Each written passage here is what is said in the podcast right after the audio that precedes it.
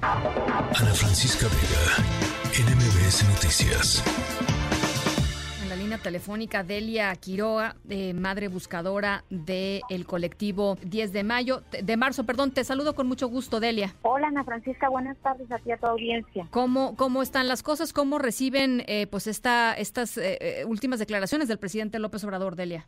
Pues muy desafortunadas y muy este acomodadas para él. Yo creo que el que usa la politiquería es él, porque ahorita, por ejemplo, acá en Sinaloa hay un problema de abuso de autoridad de marinos. Se acaba de comunicar una señora de Nayarit que tiene los videos donde los marinos se llevan a su hija y no están haciendo nada. O sea, no estamos hablando de todos los marinos, estamos hablando de marinos en específico que obran datos de que están cometiendo desaparición forzada y ejecuciones extrajudiciales. Sí. Eh, cuéntanos un poco eh, cuál es la petición, digamos, más directa al presidente López Obrador en ese sentido. Pues mira, en, en, ese sentido aquí, de que queremos que se presenten a los cuatro marinos de la patrulla 60-60-71 ante el Ministerio Público para que la víctima sobreviviente los pueda identificar y pues sean llevados a proceso como debe de ser. ¿Qué les dicen las autoridades?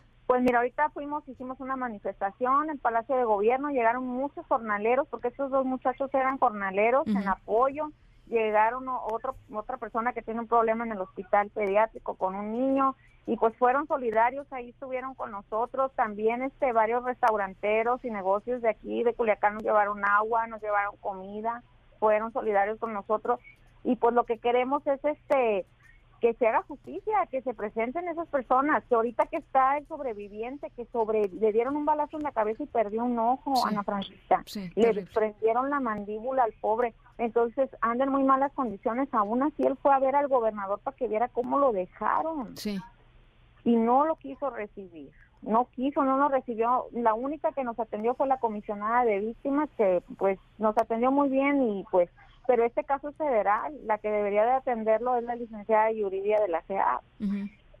¿Y no y no lo reciben? No, pues no, el gobernador no. No quiso. Bueno, eh, estamos a, eh, eh, el, presidente López Obrador cumple el 80% de su mandato, Delia. Recordando un poquito cómo comenzó eh, la, digamos, la, la, campaña, por supuesto, la promesa que les hizo a todas las, eh, a, los colectivos de, de familias de, de, personas desaparecidas. Al día de hoy, ¿cómo evalúas tú lo que ha sucedido, Delia? Y cómo, cómo salir de, de, esto que, te soy sincera, es, es, como si platicáramos y hubiera sido el, el, el, primer día, digamos, de la desaparición, porque siguen siendo los, las mismas historias, Delia.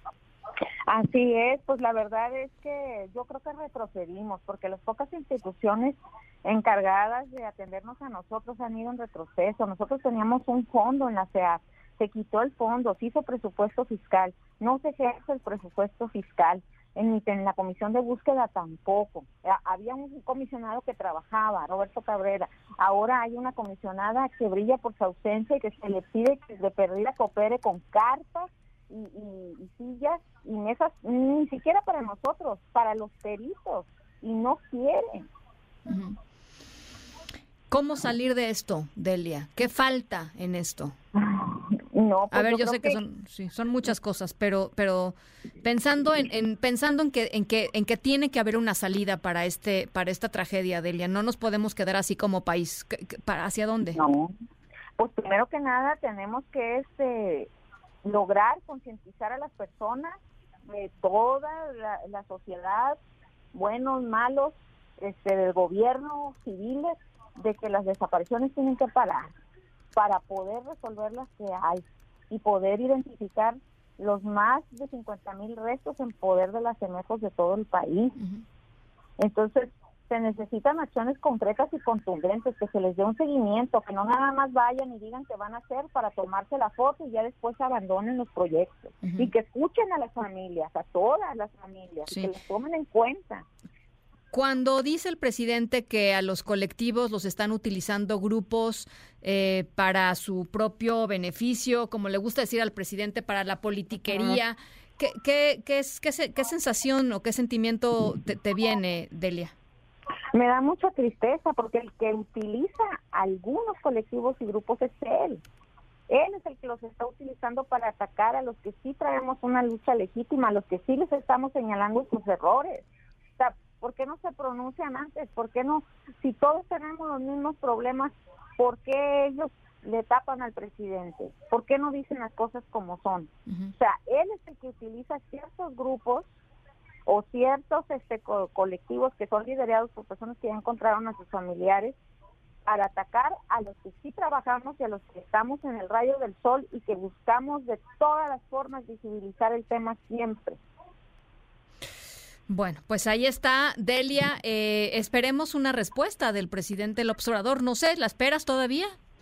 Digo, con respecto, con respecto puntualmente a este tema de, de las eh, ejecuciones extrajudiciales que estás diciendo, entregan a estos elementos de la Secretaría de Marina que estuvieron involucrados. ¿Ahí esperas algo todavía? Claro que sí. Nosotros, él dijo, ¿qué dijo con lo de Ayotzinapa? Que la Marina y la Sedena habían cooperado y habían dado acceso a los archivos, ¿no? Pues que nos demuestre aquí que la Marina va a cooperar y que nos dé acceso a las bitácoras y a las fatigas del 11 de julio cuando se cometieron los hechos aproximadamente a las doce y media de, mediodía, fíjate, a plena luz del día, ¿eh?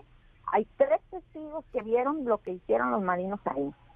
Yo no sé por qué Rosa Moya dijo que hay que hay soldados este que pueden ser clonados uniformes y que andan con guarachas y que no sé qué. Eso no, no, no, está mal. O sea, tiene que verse qué está sucediendo, tiene que verse qué está pasando. Hay testigos que están corriendo peligro. El sobreviviente, tememos por la vida del sobreviviente. Las familias de Villajuárez, que no vayan a querer irlos a buscar y vayan a empezar a hacer un desastre ahí en el pueblo. Bueno, Delia, vamos a estar eh, pues muy cerca de, este caso y muy atentas a ver si eh, efectivamente hay una respuesta o la respuesta que ustedes están buscando por parte del presidente López Obrador y la Secretaría de Marina. Te agradezco mucho, Delia, de veras. No, a ti, pues mira, si no nos dan respuesta, ¿qué nos dejan? ¿Justicia por propia mano? ¿Quieren que empecemos a hacer justicia por propia mano? No queremos hacer eso, pero nos van a orillar, nos van a orillar porque ya estamos cansados. ¿Cuántos años son, Delia, ya de esta lucha? Pues yo llevo ya casi 10 Ana Francisca. Estoy agotada, estoy cansada de lidiar con ellos, la verdad. Bueno, pues te mando un abrazo, Delia. Muchas gracias por este testimonio, siempre por platicar con nosotros. Al contrario, gracias a ti y por ser tan sensibles con estos temas y principalmente las personas desaparecidas. Muchísimas gracias. Ana Francisca Vega, NMBS Noticias.